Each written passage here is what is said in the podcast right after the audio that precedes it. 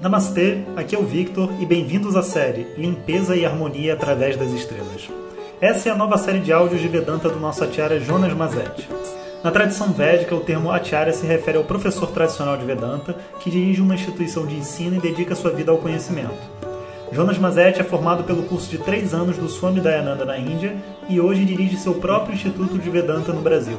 O seu propósito com esses áudios é permitir que as pessoas possam saborear o néctar do conhecimento e, quem sabe, despertar para uma nova liberdade.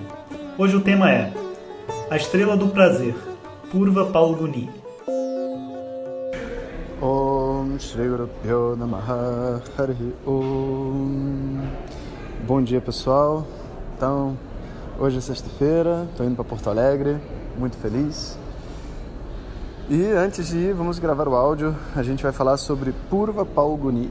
Purva Palguni é então a próxima estrela que quando todas as estrelas nakshatras que têm esses nomes, Purva e Uttara no início, significa que elas vêm em pares, né? Então Purva são as primeiras e Uttara são as próximas, né, as segundas.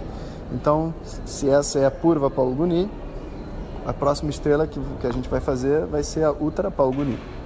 A Purva Palguni é uma estrela que está localizada na perna, ali na região da bunda do leão, né, do signo de leão. E a próxima já está no próximo signo que é de virgem. Né? Bom, é, Palguni vai trazer para a gente um significado parecido com Rohini. Inclusive, o significado dessas duas palavras são muito similares. Palguni significa assim uma, uma mulher avermelhada, né? Que lembra a gente aquele conceito assim de, de uma mulher na sua puberdade, de uma mulher fértil, de uma mulher é, com vergonha, né? Então esse esse sentimento, sabe, da, da energia sexual, tudo isso está associado a Purva Palguni. É, o, a deidade né, que preside sobre Purva Palguni é chamada de Bhaga.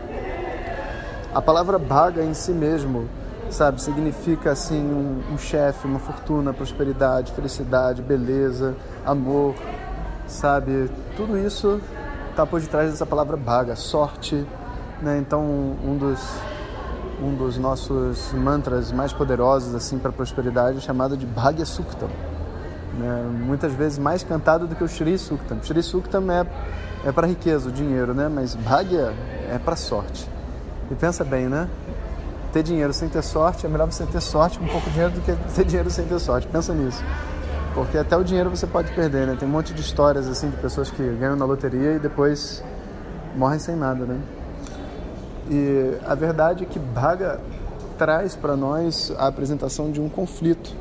Um conflito que eu diria assim contemporâneo da espiritualidade, que é a compreensão, né, de que o mundo material e o mundo espiritual eles não são opostos como as pessoas é, muitas vezes imaginam e falam. Né? Então, imaginando essa oposição, tudo aquilo que é mundano, sexo, é, dinheiro, é, prazer, é, violência, armas, tudo isso são consideradas coisas, vamos dizer assim, não sagradas, não apropriadas para um ambiente espiritual. Mas do ponto de vista da tradição védica, isso não é verdade, sabe? Tudo que existe dentro desse mundo é sagrado, né? E a gente tem que saber, na verdade, usar essas energias. Não tem nada de errado com o dinheiro, né? Se você souber usar o dinheiro, o dinheiro é uma benção. Se você não souber usar, pode ser a sua destruição. Uma faca pode fazer uma cirurgia, pode machucar uma pessoa. Né? Todas as formas de energia em si mesmo, elas são puras.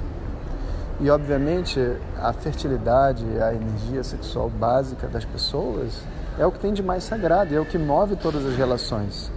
Já dizia Freud, né, dentro das suas, dos seus estudos, né, que todas as relações também podem ser resumidas num determinado ângulo, né, por uma relação que tem a ver com essa energia sexual de dentro da pessoa. E não é que isso seja falso, não, é verdadeiro, mas não que isso seja completo também, porque existem outros ângulos para você ver e apreciar, né? E você não vai resolver todos os problemas nessa perspectiva.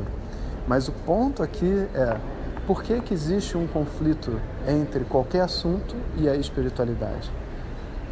Não deveria haver. nenhuma pessoa vem para o mundo com um defeito, sabe? Do tipo, não, essa pessoa veio para cá com muito, sei lá, desejo sexual, com muito isso, com muito aquilo. Isso é o que é a humanidade.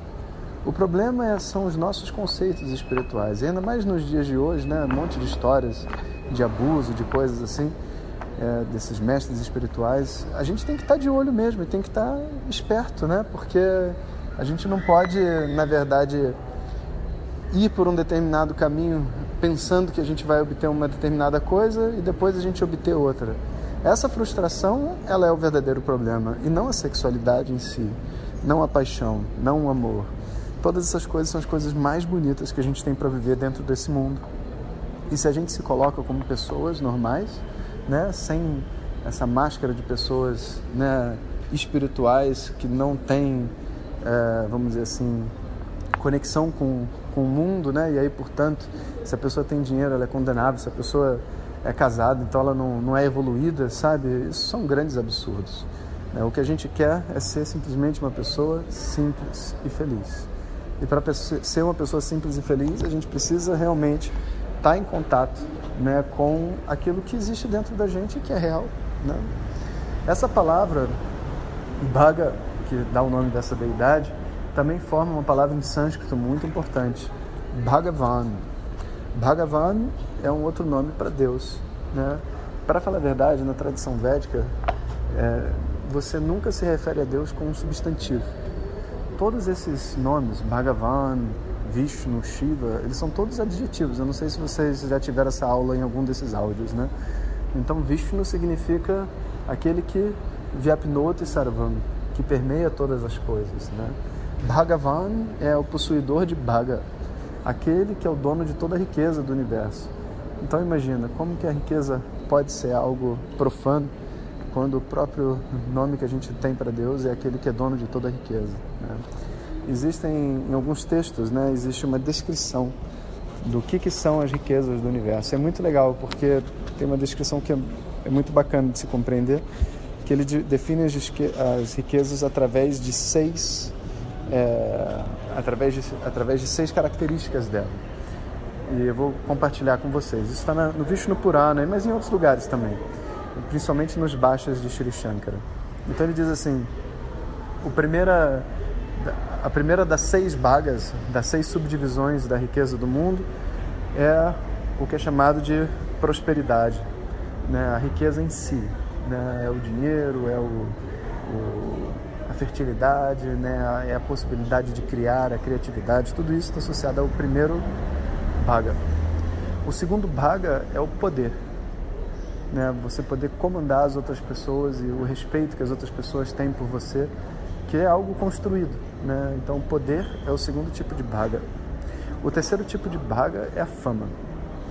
Então, a fama, né, a pessoa tem uma boa fama, significa que a vida dela está feita. Inclusive as pessoas não entendem, assim, a força de Buda, não só pelo nível espiritual dele, que isso é uma outra questão, né? Também vem pela história, né? Um príncipe que tinha um reino pela frente, abdicar de tudo para virar monge, é diferente de uma pessoa que não tem nada, que não deu certo como professor de yoga e que resolveu ir morar na Índia, sabe? Isso aí, tipo assim, ninguém vai dar a mínima bola, vão até falar que ele está indo por frustração. Agora, se Bill Gates falar assim, poxa, larguei tudo, e fui para a Índia praticar yoga, vai todo mundo falar, ó, oh, né?